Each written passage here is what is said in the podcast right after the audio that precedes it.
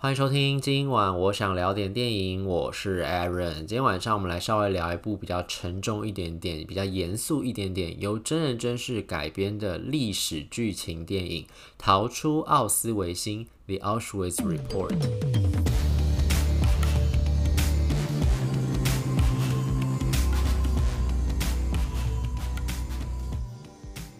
这个奥斯维辛其实就是二战期间非常恶名昭彰，德国纳粹在波兰建立的那个奥斯维辛集中营啦。就那个时候，德军在纳粹那个时候在二战期间在欧陆战场的时候，不是就是。侵略了很多的国家，然后后来所到之处，他们统治那些国家里面，他们都把里面那些犹太人一个一个抓出来，然后把他们一卡车一卡车，或是后来盖了铁路之后，一火车一火车的送到集中营里面，甚至一个集中营不够，他们还盖了很多其他的邻近的集中营跟劳动营，然后就集中。美其名是要管理这些犹太人，但其实我们后来都知道，他们其实就是残忍的杀害这些犹太人。犹太人到了当地之后呢，就到了集中营之后呢，他们就把他们身上有价值的财物全部剥下来，衣物剥起来，把他们剃头，然后编号，不让他们使用自己的名字。编号了之后，看他们有没有特殊的专长跟能力去分级。然后如果没有特殊专长能力的，可能就要去做非常辛苦的劳动的工作。甚至呢，有的他们认为没有价值的人，最后他们就直接全部都丢到毒气室里面。而他们进毒气室之前，还是骗他们讲说，只是让你们去洗澡消毒干净，这样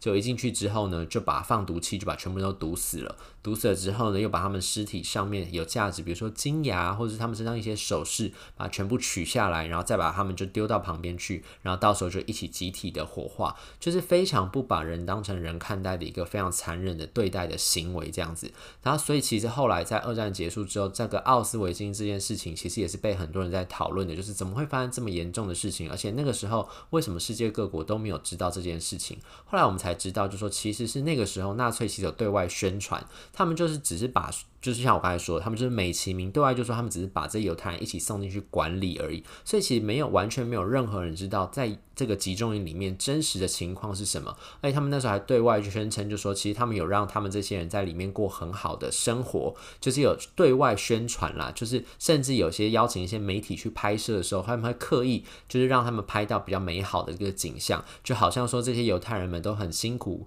虽然很辛苦，但是很开心的在里面工作，然后让他们在进去前逼他们写下那种跟家人道平安的信，就说：“哎，我在这里过得很好啊，然后我在这里跟我的家人团聚啦，然后之后再过不久之后，我们只要努力辛勤工作的话，这些人会把，就是德国人会把我们再送到比如说什么加拿大或者其他的地方去，让我们过上更好的生活。所以其实那时候外界对于集中营内部发生什么事情是完全是一无所知的，就只能片面的从这个德军纳粹那边释出来消息，就说：哦，其实，在纳粹里面。在这个呃集中营里面，其实这些犹太人是过得很好，他们生活虽然是很辛苦，但其实是都是无余的这个样子。但其实真实的情况，我们后来也都知道，其实就像我刚才说，就是辛苦的劳动，然后甚至有时候是无意义的劳动。就我看过一些资料，就讲说，其实那时候就是德国纳粹的军官在里面管理那些犹太人的时候，甚至可能就一天就早上的时候叫这些犹太人去把地上挖出一个洞，晚上叫他们把土再把那个洞填回去，就做无意义的劳动，其实只在消耗他们的身心灵的那种状态。而已，就一直不断在耗弱他们的体力，就等于是虐待啦，没有意义在虐待他们，然后就让他们死掉，然后再惨无人道的，就是用毒气啊，或者是有些人其实很多人是病死，然后或者是饥寒交迫就死掉了，然后甚至有些人是被抓去做那种不人道的什么医疗实验、医学实验，就把他们当成直接把这些人当成白老鼠进行这样的实验，所以其实后来这些东西渐渐披露出来之后，大家才知道说，哈，原来那个时候在集中营里面有发生这么可怕的事。情，然后呢，这次的这个逃出奥斯维辛这部片子呢，它的英文原片名叫做《The Auschwitz Report》嘛，那其实真的有这样一份报告，真的有这个 report，就是呢，那个时候在一九四四年的时候，其实有两个从斯洛伐克被抓到集中营里面的斯洛伐克裔的这个犹太人，一个叫做 Alfred Whistler，另一个叫做 Rudolf Verba。他们在一九四四年的时候，其实有从奥斯维辛集中营里面惊险的逃出来。然后他们逃出来之后呢，就从波兰，然后翻过了那个塔特拉山脉，然后到了斯洛伐克，到他们的祖国。他们就把他们当时曾经在集中营里面看过的第一手看到的见闻，包括一天有多少个人犹太人会被送进来，然后他们送进来的时候是如何不遵守命令，可能就会被残忍的枪杀。然后他们身上的财物是如何被掠夺，如何被剥夺。然后他们一进来的时候是如何。经过那些检查，把他们的姓名、把他们的身份全部抹去掉，只变成数，就是手册上面的这些编号，然后让他们进去做。非常辛苦的劳动的工作，然后甚至有些呃被当局，就是纳粹当局认为是没有用的人，就把他丢到毒气室里面毒死，大规模的毒死，然后一天死了几个人，死掉人是怎么样被处理，是怎么焚烧，然后怎么样在那个集中里面每天都闻到焚烧尸体的味道。他们把这些见闻全部写成了三十三页巨细靡遗的一份报告，就叫做 Auschwitz Report，然后也有叫做 Verba-Whistler Report，然后就把这个报告呢公诸于世，所以那个时候世界。各国才真的知道，就说哈，原来真的在集中营里面真的发生了这样子的事情。要不然在此之前，其实大家对于集中营里面到底发生什么事情是完全一无所知的。然后也是因为他们那个时候写了这份报告，所以因为那个时候德国刚刚占领，好像是刚刚进到匈牙利吧，所以其实匈牙利本来当局是有要配合，就是帮忙德国把他们。境内的那些犹太人送到集中营里面，这其实有一点半强迫之下，就等于是，毕竟那个时候就德国人拿着枪就指着你们这些人，你们不送的话也是死掉嘛。所以其实就算大家不知道集中营里面发生什么事情，然后犹太人不想要去到集中营里面，但是在这个德国纳粹的这个威逼利诱之下，他们还是必须要把这犹太人送去集中营里面。可是就是因为这个报告出来，然后那个时候又是二战尾声的时候嘛，所以其实后来他们就救下了十二万名的犹太人，就是让这些犹太人不。用再被遣送进去，要不然到时候他们送进去一定也是死路一条。所以其实这个报告是非常非常重要的，它不只是那个时候揭露了当时在集中营里面的第一手的这个现场状况是怎么样子，是如何像人间炼狱一样的景象。然后另外呢，它其实也是救了很多很多当时可能要被送进去的犹太人的性命。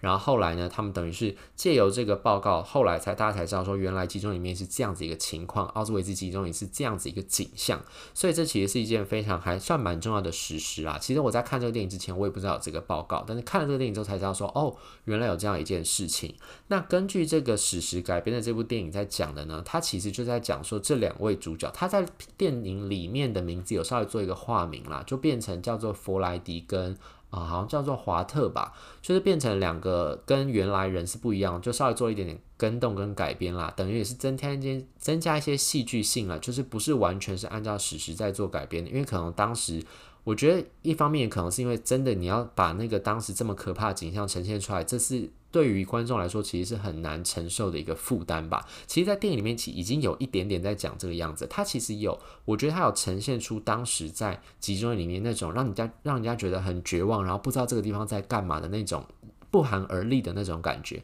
他要写说里面那些呃被关进去犹太人，其实就每天都很辛苦的工作，然后甚至呢，比如说他们就会被集合起来，就像大家在军营里面被管理一样，可是那个是更惨无人道的管理方式，就是可能不管你的身体状况条件怎么样，反正。就是就算很冷，可能就把你叫出来，因为觉得好像有人犯了什么错误，就叫出来整队，就整个他们可能住在同一个集中的那个，算是他们是一个营区一个营区算的啦，可能就是一间住宅里面，就是大家如果看过那个呃历史照片的话，就是一个很像仓库的一个呃木造建筑里面，里面就有很多那个层层板架起来的那种床嘛，就上下铺那种床，然后可能甚至是三个床铺叠在一起的那种，所以一个床铺就一一个架。一个床架下面要睡三个人的那种，所以呢就是这样子集中住宅一整个区，他们就叫一个一个营一个营这样子，所以可能只要这个营里面的人，他们怀疑就长官就是纳粹的军官怀疑你犯错，可能就把你们全部人叫出来，然后在寒风当中就站在那边罚站，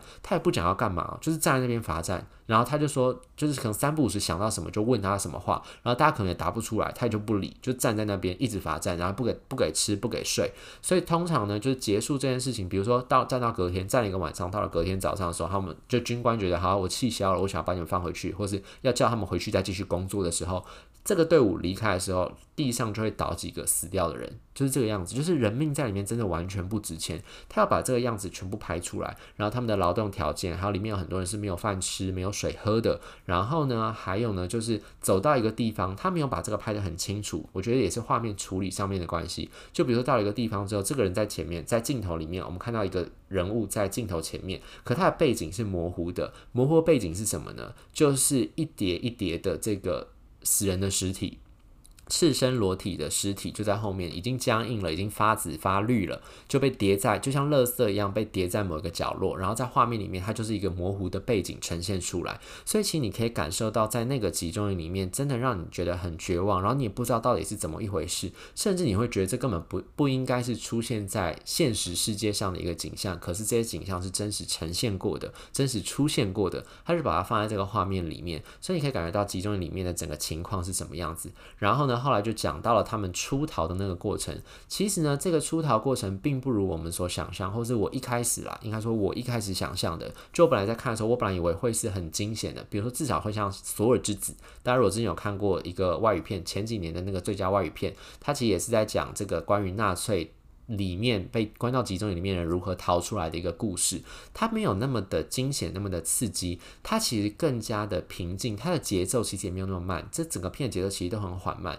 它分为两个部分，一个部分就是这两个人从集中营里面逃出来的那个过程，另外一个部分就是当时帮助这两人逃出来，里面其其他还留在集中营里面的人是过怎么样的日子。它其实把这两部分有分开来，所以其实前半部分呢，当这两人逃离了之后，它其实花了一些篇。府在描绘说，后来掩护这些这两人逃走，这些人过的是怎么样的日子？他们过了怎么样的生活？在当时又被他们里面的长官如何惨无人道的虐待？可是整片是非常平静的，就你感觉不到那种激情，不是说真的说那个长官真的拿枪指着你，然后要你干嘛？就是一种冷暴力的感觉，就是像我刚才说，你完全不知道这个地方在干什么，你只能感觉到这个地方充满了满满的绝望，然后你不知道你什么时候可以离开这个地方，甚至你连死的这个解脱你都不敢想，你只能。你就是完全毫无脑袋，完全就是放空，你不能想任何事情，一想就是痛苦，你就只能完全像一个行尸走肉一样被关在那个集中营里面，你都不要多想任何的事情，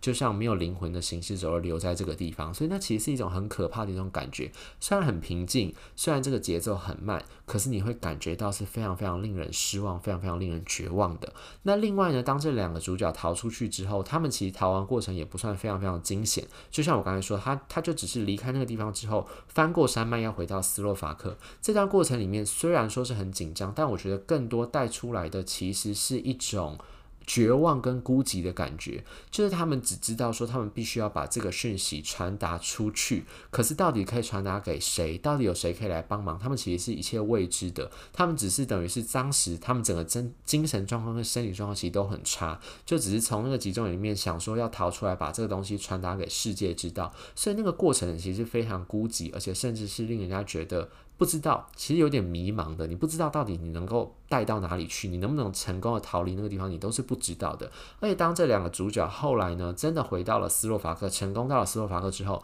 他们要把这些资料呈上去给斯洛伐克当地的一些反抗军，就是他们是反抗纳粹德国的，还有让他们当地的，比如说像红十字会等等的高层，可以把这些资料带去给欧美其他国家或者其他正在对抗德国纳粹德国的国家，知道说真的纳粹竟然真的在做这样的事事情的时候，其实他们是一层一层经过很多的官僚上面的阻碍的。因为就像我刚才说的，就是那个时候纳粹其实做了很好的宣传战，他们其实做了很好的宣传跟包装公关的技巧，他们其实把这个集中营营造成只是一个普通的劳动营，并不算是那种惨无人道的大规模屠杀跟灭绝的这种集中营。所以其实当这个两位主角把他们手写这些资料带出来的时候，这个。看到的这些，包括斯洛伐克当地的官员，还有后来他们请来的，我记得好像是瑞士还是加拿大的红十字会的那个呃上。像他们上头长官吧，然后来看到的时候呢，都讲说这件事情是真的吗？哦，顺带提，这个长官就是那个《神鬼传奇》里面的那个演瑞秋怀兹哥哥的那个 John Hannah 演的。然后反正就是他那时候看到这些资料的时候，就说：“你们讲这些都是真的吗？”而且他本来一开始是一副事不关己的样子，所以其实这对两个主角来说是非常非常挫折的。他们就是不知道他们现在他们这么辛苦的希望拯救他们自己同胞带出来这些讯息，摊在这些。有权力阻止、有能力阻止，然后有可能去阻止的这些人的面前的时候，他们竟然把它当成就是他们在儿戏，他们只是自己的臆测，然后他们可能是不是因为关关这里面关太久了，他们自己幻想出来的结局一样？为什么会这样？就是因为它里面描述那些暴行实在是太令人觉得不可想象了。就像后来有很多的那个时候不是。呃，在二战结束的时候，联军进到里面，好像是苏联吧，然后还是呃，因为有一个说法是说美国人先进去的嘛，反正就是联军进到那个里面之后，盟军进到那个里面之后，看到那个景象也真的是他们都觉得很可怕。当时第一第一手目睹的前线那些士兵看到的时候是完全无法想象的，这就真的是一个人间炼狱的景象。所以当时当他们两个人带出这些资料，然后呈现给那个红十字会的官员看的时候，他其实也是完全。就是他有点半信半疑，他真的不可以不敢想象说纳粹德国竟然真的做了这样子的一个惨无人道的这些暴行，真的有在世界上竟然是真实存在的。可是他们就是随着他们去讲述了这些历史，然后他们还有带出一些证明，就是比如说毒气，他们有把那个毒气上面的标签带在身上，就说那他就问那个官员就说，那不然你跟我说。这个毒气是什么东西？我怎么会有这个标签？那要用在哪里？如果你你们都说就是纳粹跟你们讲说他们没有使用毒气的话，那干嘛要进这个东西？然后他还巨细靡遗的跟他讲出几年几月几日，因为官员就跟他讲说他们也有派人去看啊，里面都有一些正常。他就说你们来的是不是几年几月几日？因为这是少数，他们还记得那一整天在营区里面完全没有任何死人的那种感觉，然后一切都好像是正常，一切都好像是风平浪静的那种感觉。他就说就是因为你们要来，所以纳粹的军官就刻意在那天营。到一切都是正常的景象，是不是就是那一天？所以当他讲出这些证据越来越多的时候，官员才开始相信说，哦，原来他说的事情是真的，才会促成，就是说到时候有让这个报告出来。可是呢，在电影的后面结尾的时候，他其实有说，就是当时这个报告好像是隔了七个月还九个月，就是离他们出逃的七个月才九个月后才把它公布出来。而且公布的时候，里面有很多的细节，他们是有刻意经过修饰，因为怕他们讲出来这些东西实在太骇人、太惊人，所以是经过修饰的，也不是他们原来讲的这么可怕，然后才弄出来的。所以其实这一切都还是会让你回到那种其实有一点点挫折跟无力的这个感觉。然后呢，看到电影的最后面之后，你才会知道说为。为什么导演要拍出这个片子？他有代表斯洛伐克去参加奥斯卡，还有金球奖，就是今年的奥斯卡和金球奖的最佳外语片。他后来都没有入围到最后的名单，可是他就是斯洛伐克的代表。你后来看到最后，你就会发现说，为什么他要拍这个片子？因为就如同他一开始电影里面有引用一句，就是美国哲学家还有作家乔治桑塔亚纳他写的，他写这句话后来也有挂在那个奥斯维。奥斯维辛集中营的那个博物馆的墙上，就是那些忘记历史的人必将重蹈覆辙这句话。电影开始有讲这句话，然后在电影结尾的时候，在跑那个演员名单，然后工作人员名单的时候，其实他有放一些录音档在里面。一开始我听录音档的时候，我还没有听出什么意思，但我后来看了他底下字幕的翻译，讲说在录音档在讲什么。然后还有我听到很重要的人声音，就是美国的前总统川普的声音，我才听出哦，原来这些录音档在讲的其实就是前一。一阵子就是近几年，其实有那种反移民，然后还有反针对种族特定种族的那种歧视性的言论，就等于是右派或者极右派这些各世界各国的政要人物、政治领袖，他们针对种族上面发表一些很不正确的政治不正确的这些言论，他就把它放在他的片尾的字幕的时候，搭配它片尾字幕一起放出来，所以知道其实它是一个非常具有政治性跟历史性的一个呃目的的一个电影啦，就等于是他希望能够透过这个作品。除了讲述说那个时候在发生在二战期间在集中营所发生这样惨无人道的暴行之外，让我们谨记历史事件之外，他其实也希望能够透过这个电影，就是这个创作主创主创团队，不管是导演或者是后面的其他编剧啊，或是制作人，他们希望能够透过这个电影，其实希望能够让大家让大家唤醒，就说其实类似针对种族的这种暴力，在我们不知不觉之间，其实也开始在慢慢的复兴当中。只要我们一不留神，其实历史是很有可。可能会重新上演，重蹈覆辙的，所以希望能够透过这个片子警醒，就是如果有机会看到这个片子的观众，其实是要我们重新要去醒思一下我们现在所生活的四周围，其实就像那个时候纳粹会崛起一样，就在一个完全大家没有意料到的情况之下，他就这样觉醒了，然后等到他变成一个无法控制的怪兽猛兽的时候，其实那个时候也是很难去阻挡他的，所以大家真的要记得历史的教训，希望人类世界、人类的社会可以往更好的方向发展，而不是。往倒退，回开倒车，回到一个这么可怕的一个景象，也是这个片子希望能够跟大家传达的一个讯息吧。以上就是今天想跟大家分享的这部《逃出奥斯维辛》。如果对这期节目内容有任何意见，欢迎留言或上 Instagram 搜寻电影伦森私讯小盒子，让我知道。今晚我想聊点电影，我们下次再见，拜拜。